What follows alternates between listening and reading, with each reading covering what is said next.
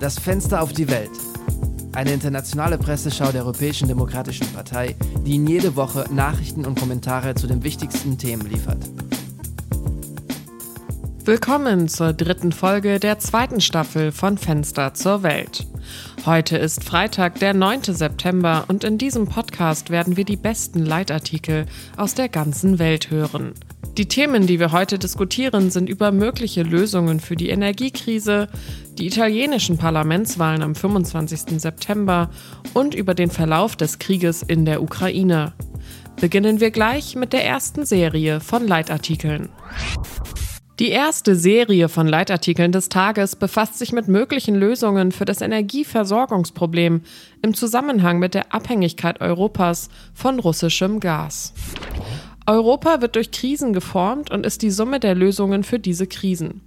Mit diesem Zitat von Jean Monnet, einem der Väter der Europäischen Union, beginnt der erste Leitartikel der britischen Zeitung Financial Times von heute.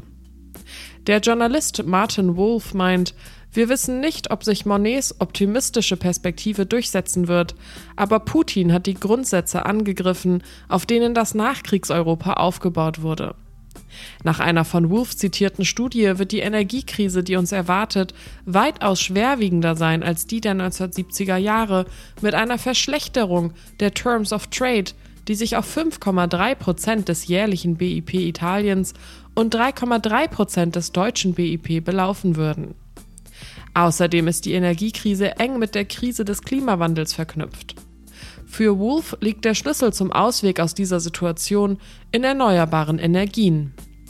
Wir brauchen viel mehr saubere Energie, sowohl wegen der Klimarisiken als auch um die Abhängigkeit von unzuverlässigen Lieferanten fossiler Brennstoffe zu verringern. Wir können nicht vorhersagen, wie und wann dieser Energiekrieg enden wird, aber an einem Punkt ist sich Wolf sicher, Europas unmittelbare und langfristige Zukunft steht auf dem Spiel. Auch für die Kolumnisten der belgischen Zeitung Le Soir liegt die Lösung der aktuellen Krise in erneuerbaren Energien. Die Autoren Fabrice Briand und Arnaud Stevenard schlagen die Schaffung eines Energie-Airbus vor.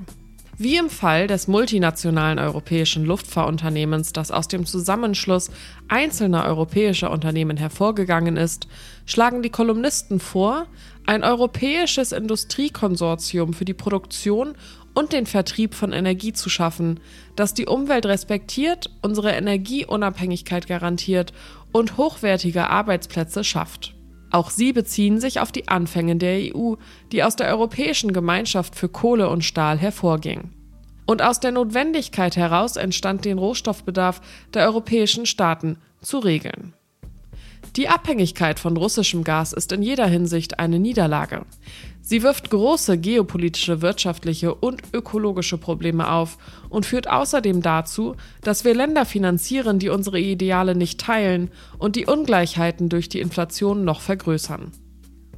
Dies mag wie ein utopischer Vorschlag klingen, erklären die Kolumnisten, aber wenn eine Reihe von Staaten und nationalen Industrien in der Lage wären, sich auf eine Zusammenarbeit in einem sensiblen Bereich wie der Verteidigung zu einigen, ist es sicherlich möglich, dasselbe im Bereich der Energie zu tun. Die EU hat den Zug in der digitalen Industrie bereits teilweise verpasst, da die wichtigsten Unternehmen aus China oder aus der USA kommen. Schlussfolgern Briand und Stevenard. Aber wir haben die Mittel und die Ressourcen, um bei der grünen Energie weltweit führend zu werden.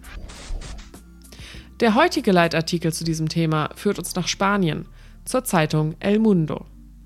Die Kolumnisten Gregorio Martin Quetglas, Professor für Informatik an der Universität Valencia, und Candido Méndez Rodríguez, ehemaliger Gewerkschafter, gehen von der in Spanien angestoßenen Debatte über die Kernenergie aus um darüber nachzudenken, wie diese Energieform uns aus der Abhängigkeit von russischem Gas befreien könnte. Da Putins Absichten bekannt waren, schreiben die Autoren, verstand das Europäische Parlament die tieferen Gründe für den Wandel und billigte die Aufnahme von Kernenergie in die Gruppe der erneuerbaren Energien. Ohne diese Entscheidung wäre es für Europa nicht möglich, seine Energiedefizite heute realistisch anzugehen. Quettglas und Rodriguez weisen auch darauf hin, dass die Kernenergie zwar Umweltkrisen birgt, aber pragmatisch angegangen werden muss. Ungeachtet der mit der Kernenergie verbundenen Risiken ist sie immer noch sicherer und zuverlässiger als die Einfuhr fossiler Brennstoffe aus autoritären Regimen, die unsere Werte in Bezug auf bürgerliche, politische und ökologische Rechte nicht teilen. Wir müssen, so der Leitartikel abschließend, bereit sein, langfristig zu denken und eine Einigung über unsere Energiesicherheit zu erzielen. Lassen Sie uns nun das Thema wechseln und über die italienischen Parlamentswahlen sprechen, die am 25. September stattfinden. Nach dem heutigen Stand der Dinge gilt das Rechtsbündnis aus Forza Italia, Lega und Fratelli d'Italia als Favorit bei den Wahlen.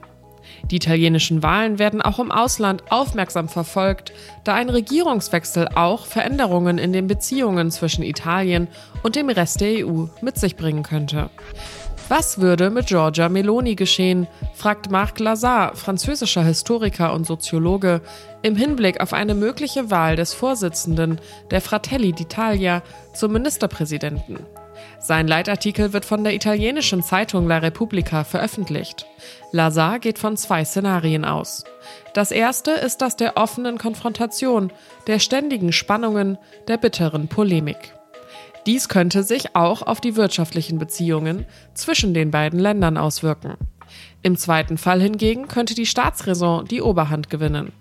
Macron und Meloni würden ihre früheren Differenzen begraben und ohne Enthusiasmus nach einigen wenigen minimalen Übereinstimmungen suchen. Die Unterschiede zwischen den beiden Staatsoberhäuptern sind in der Tat groß. Während Macron ein glühender Pro-Europäer ist, ist Giorgia Meloni eher euroskeptisch und steht der Wiesegrad-Gruppe näher als Brüssel.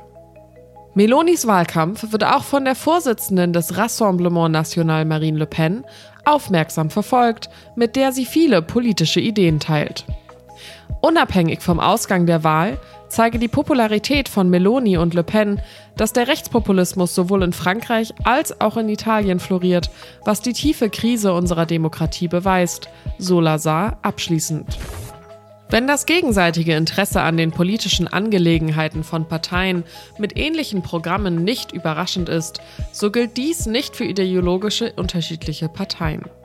Dies ist der Fall beim Besuch von Manfred Weber, Vorsitzender der Europäischen Volkspartei und Mitglied der Deutschen Christlich-Sozialen Union, bei den Vorsitzenden von Forza Italia.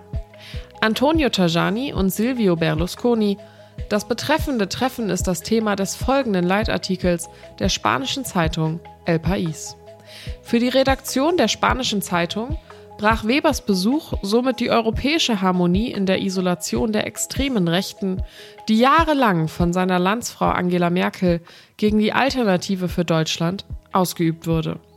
Die beiden anderen Parteien, die mit Forza Italia koalieren, sind Mitglieder von rechtsextremen Fraktionen im Europäischen Parlament. Die Normalisierung dieses politischen Spektrums in Italien stellt eine Anomalie in Europa dar, die sich bei den Wahlen als entscheidend erweisen könnte, erklären die Redakteure der spanischen Zeitung. In den italienischen Institutionen und Medien wird die Präsenz rechtsextremer Gruppierungen als selbstverständlich angesehen.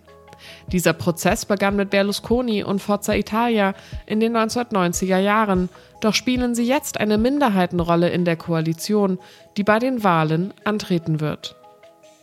Lega und Fratelli d'Italia haben Forza Italia in der Machtbalance der italienischen Rechten verdrängt und Forza Italia, so die Schlussfolgerung der Herausgeber, kämpft nun ums Überleben, indem sie im Gegenzug europäische Legitimität anbieten.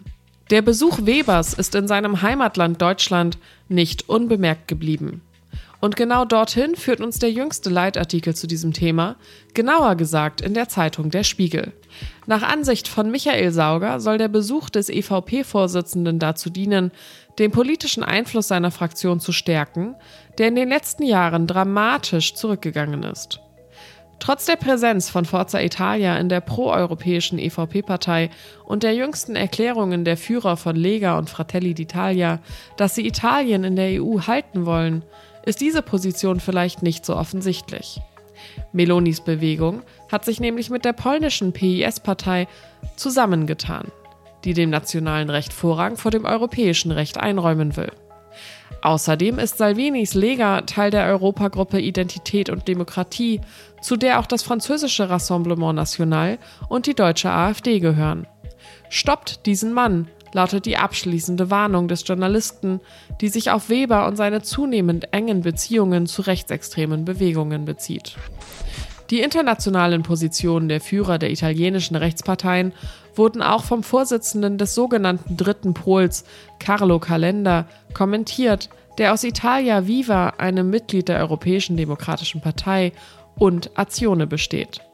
Calenda erklärt in einem Tweet, Forza Italia und die Liga sind zu der Position Lass uns vor Putin kapitulieren zurückgekehrt. Es ist kein Zufall, dass dies genau zu dem Zeitpunkt geschieht, zu dem Russland Italien ins Visier nimmt und dass diese beiden Parteien Draghi zu Fall gebracht haben, anders als populär und liberal. Zum Abschluss unserer Presseschau kehren wir zu einem Thema zurück, an das wir uns leider inzwischen gewöhnt haben, der Krieg in der Ukraine. Sieben Monate nach Beginn der russischen Invasion fragen sich viele Kolumnisten, in welche Richtung der Krieg gehen wird und welche geopolitischen Folgen er haben könnte. Der erste Leitartikel zu diesem Thema stammt von der britischen Zeitung Financial Times.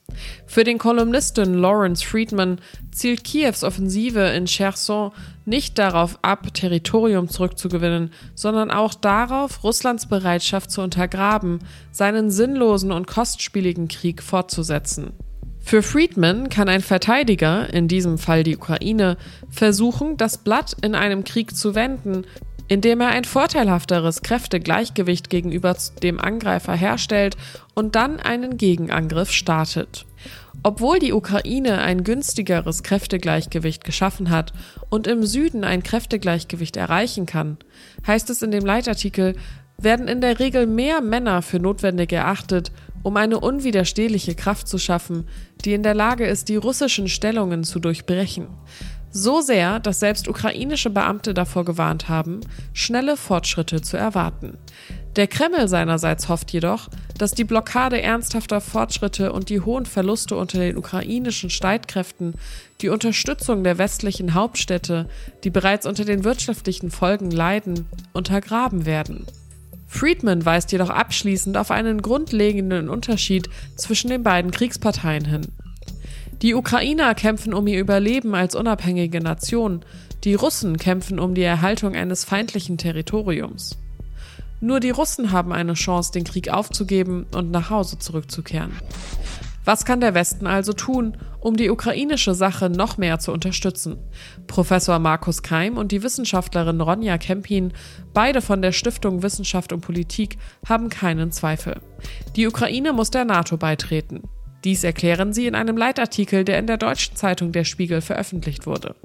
Für Kempin und Keim muss es das Ziel des Westens sein, die politische Souveränität und territoriale Integrität der Ukraine unter den neuen geopolitischen Bedingungen langfristig zu sichern. Ein Ziel, das nur durch den Beitritt der Ukraine zur NATO erreicht werden kann. Die Kolumnisten sind der Meinung, dass Vorstellungen von einer friedlichen Koexistenz zwischen Russland und dem Westen den revisionistischen Charakter des russischen Regimes nicht berücksichtigen. Für Putin ist der Beitritt ehemaliger Sowjetstaaten zum Atlantischen Bündnis keine Gefahr für sein Land, sondern ein Hindernis für sein Projekt der Wiederherstellung eines großen russischen Reiches. Auch die EU-Mitgliedschaft würde nicht ausreichen, um das oben genannte Ziel zu erreichen, da die Union nicht über die gleiche Abschreckungskapazität wie die NATO verfügen würde. Die Determinanten der euroatlantischen Sicherheitsordnung haben sich radikal verändert, schreiben die Wissenschaftler in ihrem Fazit. In diesem neuen geopolitischen Kontext kann die Mitgliedschaft der Ukraine in der NATO nicht außer Acht gelassen werden. Wir überqueren die deutsche Grenze nach Frankreich für den heutigen Leitartikel in Le Figaro. Der Journalist Renaud Girard fasst die bisherige Politik Frankreichs gegenüber dem Konflikt in Osteuropa zusammen. Die vom französischen Präsidenten Macron dargelegte Strategie umfasst fünf Punkte. Hilfe für die angegriffene Ukraine, die Aufrechterhaltung der europäischen Einheit, denn die Spaltung Europas ist eines der Kriegsziele Putins, die Verhinderung einer Ausweitung des Konflikts, die Aufrechterhaltung des Dialogs mit dem Kreml um die Bedingungen für einen Verhandlungsfrieden vorzubereiten und schließlich die Verhinderung, dass der Konflikt die Spaltung der Welt verursacht. Wie beurteilt der Kolumnist nun diese Politik und die der Europäischen Kommission? Zunächst einmal, so Girard, sollten die Sanktionen nur den russischen militärisch-industriellen Apparat treffen, angesichts der Auswirkungen, die sie indirekt auf die europäische Bevölkerung haben.